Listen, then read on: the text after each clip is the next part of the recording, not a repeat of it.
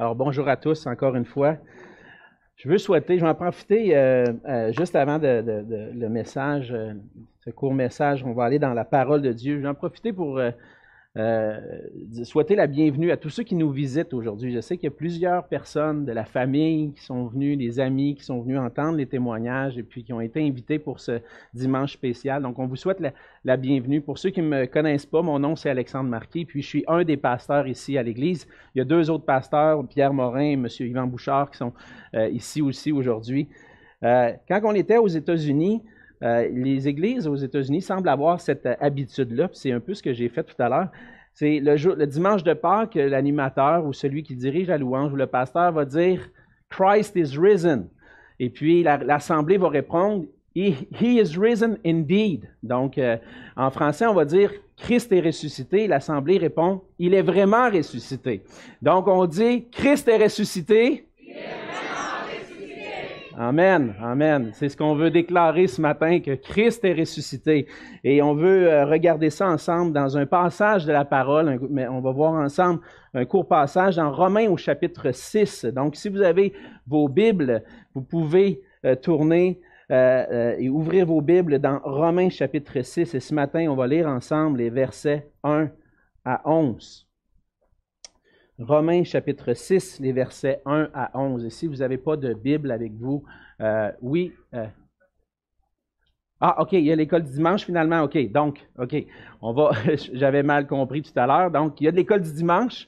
Euh, donc, les enfants peuvent descendre. Donc, on va, juste avant de lire le passage, dire un mot de prière pour les enfants qui vont descendre pour l'école du dimanche. Euh, désolé pour la confusion. Donc, prions. Seigneur notre Dieu, merci pour euh, cette grâce que nous avons d'avoir euh, des enfants, Seigneur, et de les avoir, d'avoir ces jeunes dans notre assemblée. Merci pour leur cœur et leur désir de, proclamer ton nom, comme on l'a entendu dans, leur, dans le chant tout à l'heure. Et on te prie, Seigneur, que tu puisses bénir le temps de nos enfants qui vont être en bas pendant le temps dans la parole et eux aussi vont avoir un temps dans la parole. Seigneur, bénis ce temps et qu'ils puissent, euh, euh, Seigneur, entendre parler de ton merveilleux évangile et que cet évangile puisse produire du fruit dans leur vie, Seigneur. On te prie que tu puisses toucher leur cœur par ton esprit et que tu puisses euh, les faire grandir dans la connaissance de ta parole et une connaissance personnelle de toi, Seigneur Jésus, notre Seigneur et notre Sauveur. Et c'est dans ton beau et précieux nom qu'on te prie. Amen. Donc, on va inviter les jeunes à, descendre. Et puis aussi, c'est le moment aussi pour ceux qui vont se faire baptiser, vous pouvez descendre, euh, suivre Cynthia. Cynthia est à l'arrière, va vous expliquer qu'est-ce qui se passe pour vous par la suite. Mais vous allez vous préparer, vous changer euh, juste avant qu'on, pendant qu'on va lire le passage et écouter la parole ensemble. Donc, on va laisser les enfants quitter. Et puis, comme je le disais, ceux qui, si vous n'avez pas de Bible avec vous, le passage va être affiché à l'écran. Vous allez pouvoir suivre le passage à l'écran dans Romains au chapitre 6 et on va lire ensemble les versets 1 à 11. Donc la parole de Dieu dit ceci, Que dirons-nous donc? Demeurerions-nous dans le péché afin que la grâce abonde? Loin de là. Nous qui sommes morts au péché, comment vivrions-nous encore dans le péché? Ignorez-vous que nous tous qui avons été baptisés en Jésus-Christ, c'est en sa mort que nous avons été baptisés? Nous avons donc été ensevelis avec lui par le baptême en sa mort, afin que comme Christ est ressuscité des morts par la gloire du Père, de même, nous aussi, nous marchions en nouveauté de vie. En effet, si nous sommes devenus une même plante avec lui par la conformité à sa mort, nous le serons aussi par la conformité à sa résurrection, sachant que notre vieil homme a été crucifié avec lui, afin que le corps du péché soit réduit à l'impuissance, pour que nous ne soyons plus esclaves du péché. Car celui qui est mort est libre du péché.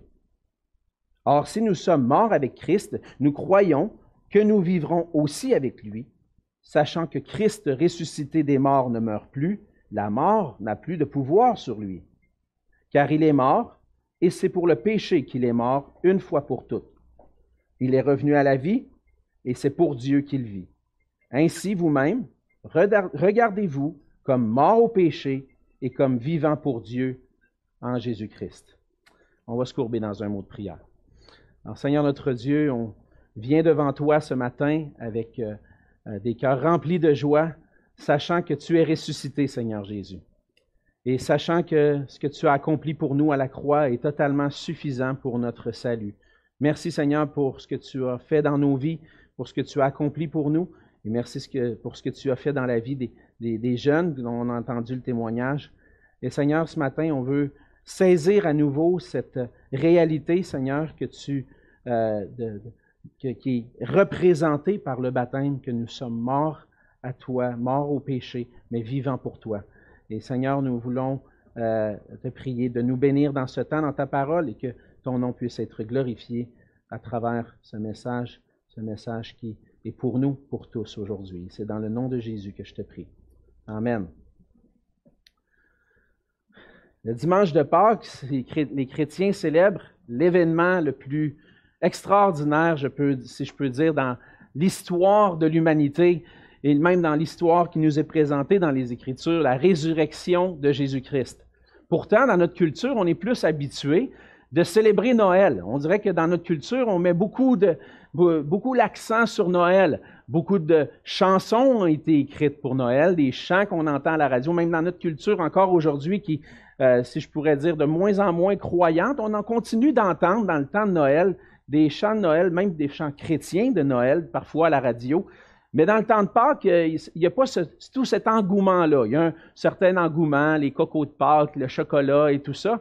Mais l'événement le plus marquant de l'histoire de l'humanité, la résurrection de Jésus-Christ, c'est ce que les chrétiens célèbrent. Je pourrais dire que pour les chrétiens, Pâques est une fête encore plus importante que Noël. Parce que Noël, c'est juste le commencement de l'accomplissement du salut. On célèbre l'incarnation de Jésus, mais à Pâques, on célèbre à la fois sa mort et sa résurrection. Et on célèbre parce que c'est euh, un élément important pour nous. En même temps que euh, on célèbre Pâques aujourd'hui, on veut célébrer aussi Pâques, la résurrection à travers des baptêmes. C'est pour ça qu'on a décidé d'organiser ça de cette façon-là. Pourquoi pas avoir un dimanche de Pâques avec des baptêmes? Et puis les baptêmes, dans le fond, c'est euh, pour ceux qui ont déjà assisté à des baptêmes euh, dans d'autres traditions euh, chrétiennes, vous avez peut-être jamais vu des baptêmes comme ça va se passer aujourd'hui. Vous êtes peut-être habitué d'aller dans une église, soit une église catholique romaine ou d'une autre dénomination, puis de voir des enfants se faire baptiser. Aujourd'hui, vous avez vu des jeunes. Ce pas des bébés qui désirent se faire baptiser. Mais ce que nous, on veut faire ici dans une église baptiste, c'est baptiser ceux qui ont pris une décision de suivre le Seigneur Jésus. Et cette décision-là est manifestée à travers le baptême.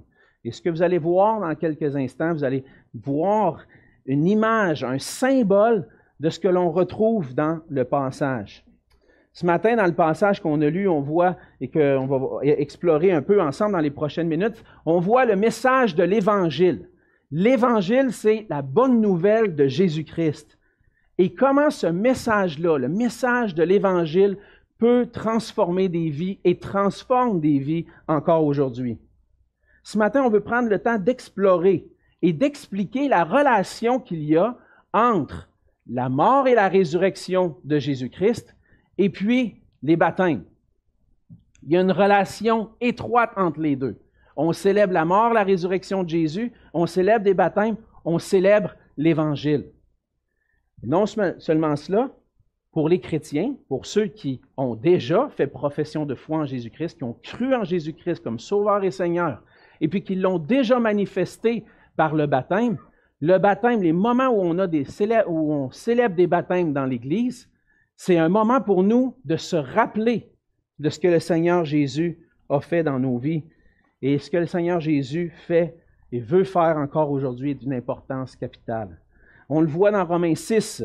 On vient de lire un passage, un passage que l'apôtre Paul, qui a vécu au premier siècle, euh, euh, à la suite de la mort et de la résurrection de Jésus, a, été, rencontré un jour Jésus-Christ et est devenu un de ses apôtres, un de ses messagers. Et l'apôtre, euh, écrit ici, dans Romains, à une église, à des chrétiens qu'il n'a jamais rencontrés. Il a hâte d'aller les rencontrer parce qu'il veut leur partager le message de l'Évangile. Même s'ils sont déjà chrétiens, Paul a le désir d'annoncer l'Évangile à nouveau, même à des chrétiens. Et dans cette lettre-là, Paul veut expliquer ce qui concerne, le message qui concerne qui est Jésus et ce qu'il a fait pour nous. Et il raconte l'impact que ce message-là a eu dans la vie des croyants.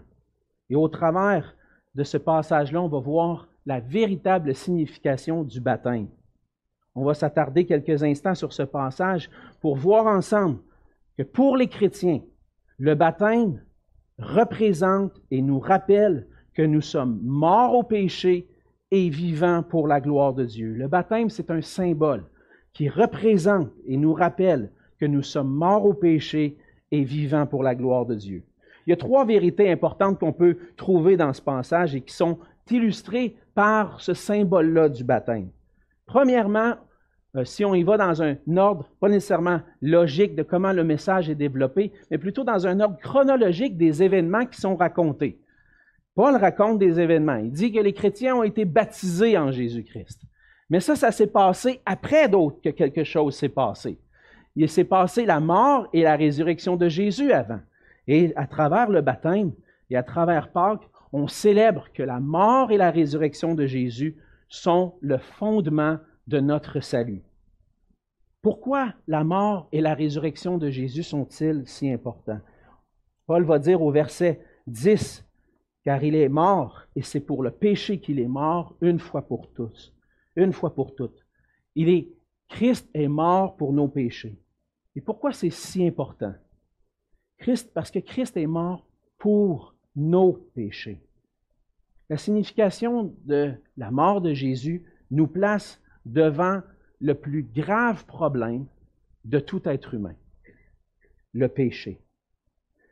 La, croix de Jésus-Christ.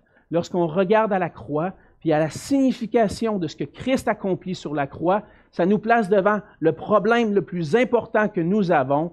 Et le problème, ce n'est pas une dette euh, de notre gouvernement, la dette de notre pays ou ma dette euh, que je dois rembourser à la banque. Mon plus grave problème, c'est le péché. Le péché, c'est ne pas avoir respecté, d'avoir désobéi à la loi de Dieu, de ne pas avoir aimé Dieu de tout mon cœur, de ne pas avoir aimé mon prochain comme moi-même. On peut tous s'identifier à ça. Moi, ça m'est arrivé, même dans ma, vie, combien de fois je me suis, j'ai réalisé un jour que naturellement, je n'avais pas un cœur tourné vers Dieu pour dire j'aime Dieu de tout mon cœur. Ou même, je pourrais dire, j'ai pas toujours aimé mon prochain. Quand je pense à tout quand j'étais jeune, avec mon frère, bien souvent, ça a fini avec des coups de poing. Pourquoi? Parce qu'il n'y avait pas de l'amour pour mon frère dans mon cœur, et puis je pensais juste à moi. De toutes sortes de façons, le péché dans nos vies. On a tous menti, pas dit toute la vérité une fois. On a tous, à quelque part, peut-être, peut-être pas tous, mais plusieurs d'entre nous, peut-être, avons pris quelque chose qui ne nous appartenait pas quand on était jeune, ou encore peut-être plus tard même. Le péché, c'est de ne pas avoir respecté la loi de Dieu, c'est d'avoir désobéi à notre Créateur. Puis le péché entraîne la mort. Devant Dieu, je suis coupable. À cause de mon péché, je suis coupable devant Dieu. Je ne peux même pas entrer dans la présence de Dieu à cause de mon péché. Mon péché me sépare de Dieu. Mais Dieu c'est un Dieu d'amour, c'est un Dieu de grâce, c'est un Dieu de miséricorde. il a pourvu à un moyen, à un moyen pour que je puisse être pardonné et lavé de mes péchés. Et c'est en Jésus-Christ que je trouve ce moyen-là. Le Seigneur, notre Dieu, le Père, a envoyé Jésus-Christ pour prendre sur lui ma condamnation, ma culpabilité à cause de mes péchés et être puni à ma place. Dans Ésaïe 53, les versets 5 et 6, le prophète Ésaïe annonce d'avance que Christ allait subir 700 ans d'avance. il dit, mais il était blessé pour nos péchés, brisé pour nos iniquités. Le châtiment qui nous donne la paix est tombé sur lui, et c'est par ses meurtrissures que nous sommes guéris. Nous étions tous errants comme des brebis, chacun suivait sa propre voie, chacun faisait ce qu'il voulait, mais l'Éternel a fait retomber sur lui l'iniquité de nous tous. À la croix, ce qu'on voit, c'est un sauveur. On voit Jésus-Christ, le Fils de Dieu, l'homme parfait, celui qui avait jamais péché, qui s'est porté volontaire pour dire, je vais m'offrir en sacrifice, je vais prendre sur moi la punition que des pécheurs méritent, je vais prendre sur moi la mort. Et Christ a été sacrifié, cloué sur une croix, pas juste parce qu'il avait été haï par des Juifs ou par des Romains, mais parce qu'il venait accomplir le salut que Dieu veut nous offrir. À la croix, Jésus a payé le prix pour mes péchés. Il a reçu ma punition. A quelques années, j'ai eu des, problèmes avec, ma maison. Il fallait que je fasse des, grosses rénovations. Des grosses rénovations qui allaient coûter cher. Puis ça a pris, je m'en parlais avec ma femme, elle me dit, je ne sais pas comment elle va faire pour payer ça, parce que mon ami, c'est cher, on va-tu finir par régler ce problème-là? On est-tu mieux de vendre la maison à un moindre prix, aller acheter ailleurs? On, on a réfléchi à ça pendant plusieurs années. Mais à un certain moment donné, c'était le temps, il fallait faire quelque chose. Ma maison avait un problème, puis je devais le régler. Et puis, euh, j'avais pas de solution. Je trouvais pas de solution. Jusqu'à temps que quelqu'un vienne et me dise, si tu veux, je peux t'aider. Je peux t'aider à payer pour ton problème, payer pour tes rénovations. Et aujourd'hui, ça fait quelques années que c'est déjà passé, puis je peux dire que le Seigneur a pourvu, puis il a tout payé. Tout payé pour mes rénovations. Puis je me cassais la tête, je ne savais pas comment j'allais me sortir de ce problème-là, mais Dieu a pourvu. Puis je rends grâce à Dieu pour ça. Mais c'est un peu la même chose que ce que Jésus a fait pour nous. On était placé devant un grave problème qu'on ne pouvait pas solutionner nous-mêmes. Mais pour ça, il a envoyé Jésus. Et Jésus est venu pour payer la dette de nos péchés. Il s'est offert à la croix. Il a versé son sang pour qu'à travers ce sacrifice-là, on puisse avoir le pardon de nos péchés, être lavé de nos péchés.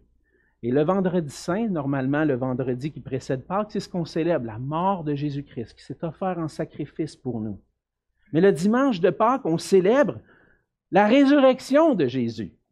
Parce qu'au verset 10, comme on l'a vu, Christ est mort pour les péchés, il est mort une fois pour toutes, mais il n'est pas resté là. Il est revenu à la vie. Et c'est pour Dieu qu'il vit. Et notre, notre changement de vie, notre baptême est ancré dans la mort et la résurrection de Jésus. Christ est ressuscité, il vit maintenant pour la gloire de Dieu. Christ n'est pas seulement mort, il est ressuscité. Puis plusieurs Plusieurs de cette époque-là ont vu Jésus. Dans 1 Corinthiens 15, les versets 3 à 7, Paul va dire, Je vous ai enseigné avant tout, comme je l'avais aussi reçu, que Christ est mort pour nos péchés selon les Écritures, il a été enseveli, et il est ressuscité le troisième jour selon les Écritures.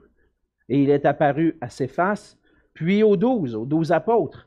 Ensuite, il est apparu à plus de 500 frères à la fois, dont la plupart sont encore vivants et dont quelques-uns sont morts. Ensuite, il est apparu à Jacques, puis à tous les, à tous les apôtres. Il n'y a pas juste une ou deux personnes qui ont vu Jésus ressusciter, il y a plusieurs personnes qui ont été témoins de sa résurrection, que Jésus est réellement revenu à la vie avec un corps et ils l'ont vu. Et plusieurs ont été témoins de la résurrection de Jésus. Et les Écritures aujourd'hui, la parole de Dieu rend témoignage de ce moment extraordinaire qu'on trouve dans les Écritures que Christ est ressuscité.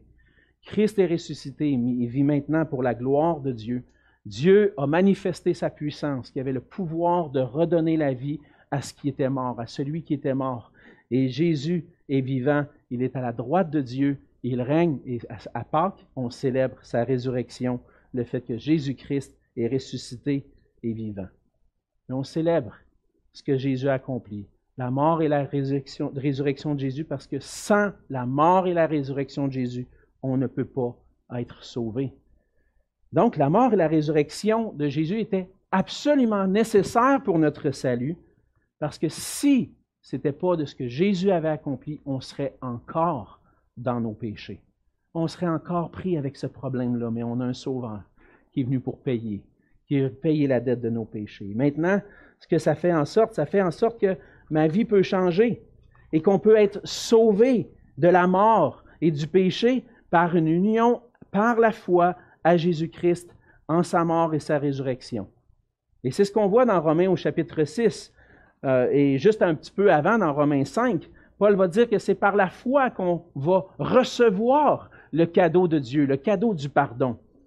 Lorsqu'on entend le message de l'Évangile, lorsqu'on entend le message de ce que Jésus a fait pour nous, on est placé devant un choix. On peut rester indifférent puis, ou puis rejeter l'Évangile, pour moi, c'est la même chose. Rejeter l'Évangile ou rester indifférent à l'Évangile, si je ne l'embrasse pas, je ne l'accepte pas, c'est la même chose. Mais je peux aussi placer ma foi en Jésus. Et lorsqu'on décide de croire, de placer ma confiance en Jésus pour le pardon de mes péchés, il va se produire quelque chose qu'on appelle une conversion, un changement, une transformation dans une vie. Et cette conversion-là se manifeste par la repentance et la foi. On a entendu tantôt les témoignages que euh, Samantha et Stacy, euh, Jean-Luc, un jour ont réalisé qu'ils étaient des pécheurs et qu'ils se sont repentis. En fait, la repentance, c'est de se détourner, de, dire, je, réalise que je suis un pécheur, puis je me détourne de mon péché pour me tourner vers Jésus-Christ, placer ma foi en lui, recevoir son pardon, puis maintenant vivre pour sa gloire. Et lorsque on reçoit par la foi, une foi sincère, le salut qui est offert en Jésus-Christ, Paul nous dit qu'on est unis à Jésus-Christ. C'est comme un mariage. Un jour, ça va faire bientôt 20 ans, je me suis marié. Puis, euh, la journée où je me suis marié, j'ai, fait, j'ai pris un engagement. J'ai écrit des vœux, j'ai dit les vœux à mon épouse, mon épouse a écrit des vœux aussi. C'était beaucoup plus long que moi. Elle a raconté toute une histoire, puis c'était merveilleux. C'est ma femme, elle, il y avait beaucoup d'émotions, puis c'était bien. Mais elle s'est engagée, puis on s'est engagé ensemble, de former une vie commune, d'être unis ensemble jusqu'à ce que la mort nous sépare ou jusqu'à ce que Jésus-Christ revienne. Et puis par la grâce de Dieu, le Seigneur nous garde. Mais lorsqu'on place notre foi en Jésus-Christ, c'est comme un mariage. Je suis uni à Jésus-Christ. Je place ma foi en lui et je deviens un avec lui. Et je suis maintenant dans une nouvelle relation. Et lorsque Paul explique le baptême dans Romains 6, on arrive à Romains 6, il explique cette union qu'il y a entre le croyant et Jésus-Christ. Comment est-ce que le croyant est uni à Jésus? Comment est-ce que celui qui place sa foi en Jésus est uni? Ben, il est uni dans sa mort et dans sa résurrection. Et là, c'est ce que Paul dit. Paul euh, prend pour acquis que ceux qui se sont convertis à Jésus-Christ et qui ont placé leur foi en Jésus ont été aussi baptisés. Et donc, lorsqu'on baptise quelqu'un, vous, avez, voyez là-bas dans le coin un grand bassin d'eau. Et le mot baptême signifie immerger. Lorsqu'on baptise quelqu'un, on l'immerge sous l'eau. Et lorsque on fait cet acte-là, ça symbolise que la personne qui s'est identifiée, qui s'est unie à Jésus, est ensevelie dans la mort avec Jésus-Christ. Et lorsqu'il remonte de l'eau, ça signifie qu'il est ressuscité avec Christ. Et lorsqu'on voit dans le passage, Paul va essayer de répondre à une question parce qu'il y en a qui vont dire Ouais, mais toi, si tu es chrétien, dans le fond, tu peux faire ce que tu veux maintenant, tu peux pécher comme tu veux. Tu sais, tu es pardonné, tu as accepté Jésus, puis je vis comme je veux. Là, Paul va dire Non, non, non, non, c'est pas de même, ça marche. Pas comme ça que ça marche. Si je me suis marié à ma femme, ça me donne-tu le droit d'aller voir toutes les autres femmes autour puis de m'amuser avec elles? Non. Si je suis marié à Jésus-Christ, maintenant je veux vivre pour Jésus. Et je m'en irai pas vivre dans le péché. Ça marche pas, cette affaire-là. Il y a un changement qui a eu lieu lorsque je me suis uni à Jésus-Christ. Paul va dire, au verset 4, il dit, Nous avons été ensevelis avec lui par le baptême en sa mort, afin que comme Christ est ressuscité des morts par la gloire du Père, nous-mêmes, nous marchions en nouveauté de vie. Il va même dire un peu plus loin, nous sommes devenus une même plante avec lui, unis avec lui, par la conformité à sa mort, nous le serons aussi par la conformité à sa résurrection, sachant que notre vieil homme a été crucifié avec lui, afin que le corps du péché soit réduit à l'impuissance. Donc, ce que Paul est en train de dire, c'est que lorsque je place ma foi en Jésus, je m'identifie à Jésus-Christ dans sa mort. Mon vieil homme, l'ancien Alexandre, qui, avait un cœur détourné de Dieu, qui était rebelle à Dieu, qui ne voulait pas faire la volonté de Dieu, il a été crucifié avec Christ. Il était sur la croix, puis il est mort avec Christ. Ce vieil homme-là, il n'existe plus. Il ne devrait plus exister parce qu'il est mort avec, avec Christ à la croix. Et lorsque il, a été sauvé par Jésus-Christ, il est ressuscité et il est maintenant, marche maintenant dans une nouveauté de vie qui fait que maintenant, il n'y a plus rien à voir avec le péché et il vit pour la gloire de Dieu. Donc, par notre union avec Jésus-Christ, notre vieil homme est mort avec Christ et on est un homme nouveau, une femme nouvelle qui vit maintenant pour la gloire de Dieu. Ça apporte un changement dans une vie de se tourner vers Jésus-Christ. Et la mort et la résurrection de Jésus sont le fondement de notre salut et par la foi en lui, on est transformé dans une vie nouvelle. Donc le baptême nous ramène à ce moment-là qu'un jour Christ est mort et ressuscité, mais qu'un jour, nous aussi, on a pris la décision de marcher par la foi avec Jésus, puis qu'on est mort au péché et vivant pour Dieu. Maintenant, on veut se rappeler ensemble à travers les baptêmes, puis pour ceux que peut-être ça ne s'est pas fait encore dans votre vie, vous amener à réfléchir ce que Christ a fait pour vous, mais on veut se rappeler la réalité que Paul va conclure au verset 11 en disant, Ainsi vous-même, regardez-vous comme mort au péché et comme vivant pour Dieu en Jésus-Christ. Si on pas mort au péché, le péché n'a plus de pouvoir sur nous. Le verset 7 dit que celui qui est mort, celui qui a été crucifié avec Christ, le péché n'a plus de pouvoir. Il est libre du péché. Il a été délivré de la puissance du péché dans sa vie et doit maintenant vivre d'une manière nouvelle. On est encore influencé par le péché. On vit dans la chair, puisque Paul va le dire à d'autres endroits. Il dit, on a cette lutte entre la chair et l'esprit.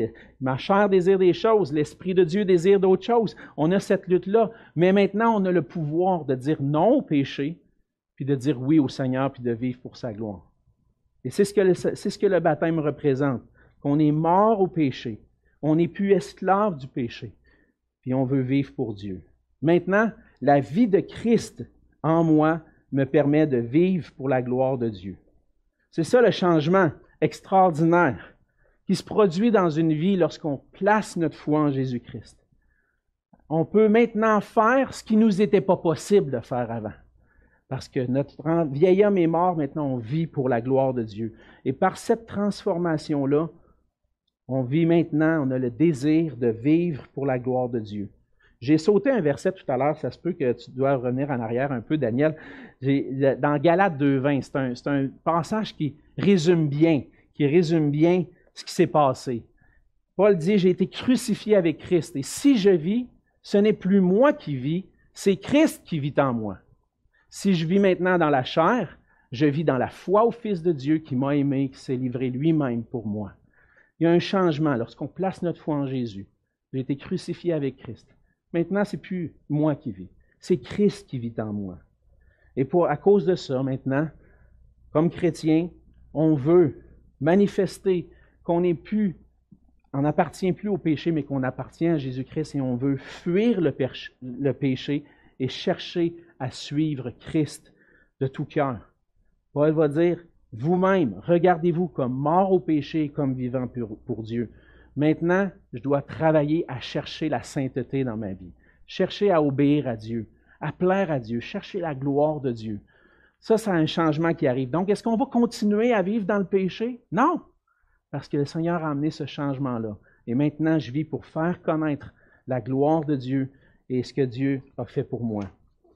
Le baptême représente puis nous rappelle qu'on est mort au péché et vivant pour Dieu. Le baptême, c'est nous symbolise cette identification à Jésus-Christ dans sa mort et sa résurrection.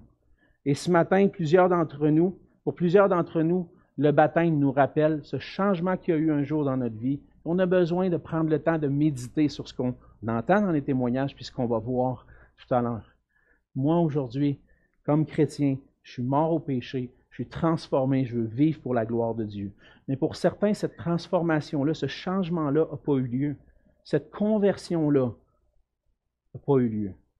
Mais c'est possible aujourd'hui de recevoir le salut qui t'est offert en Jésus-Christ. Il n'est pas trop tard. Le Seigneur n'est pas revenu, puis il est encore le temps de placer ta foi en Jésus. Et j'ai quelques questions pour toi ce matin, si c'est quelque chose que tu n'as pas fait. Es-tu arrivé à un point dans ta vie où tu reconnais que Dieu est réel? qu'il y a un créateur derrière tout ce qu'on voit?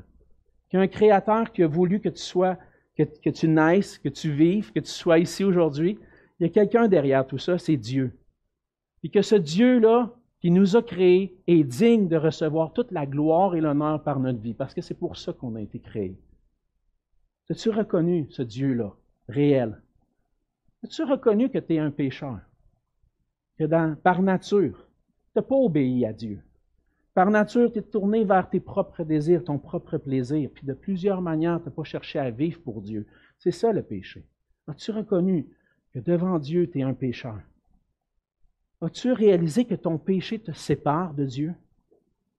Puis que sans une pleine confiance dans la personne et l'œuvre de Jésus-Christ, tu es perdu?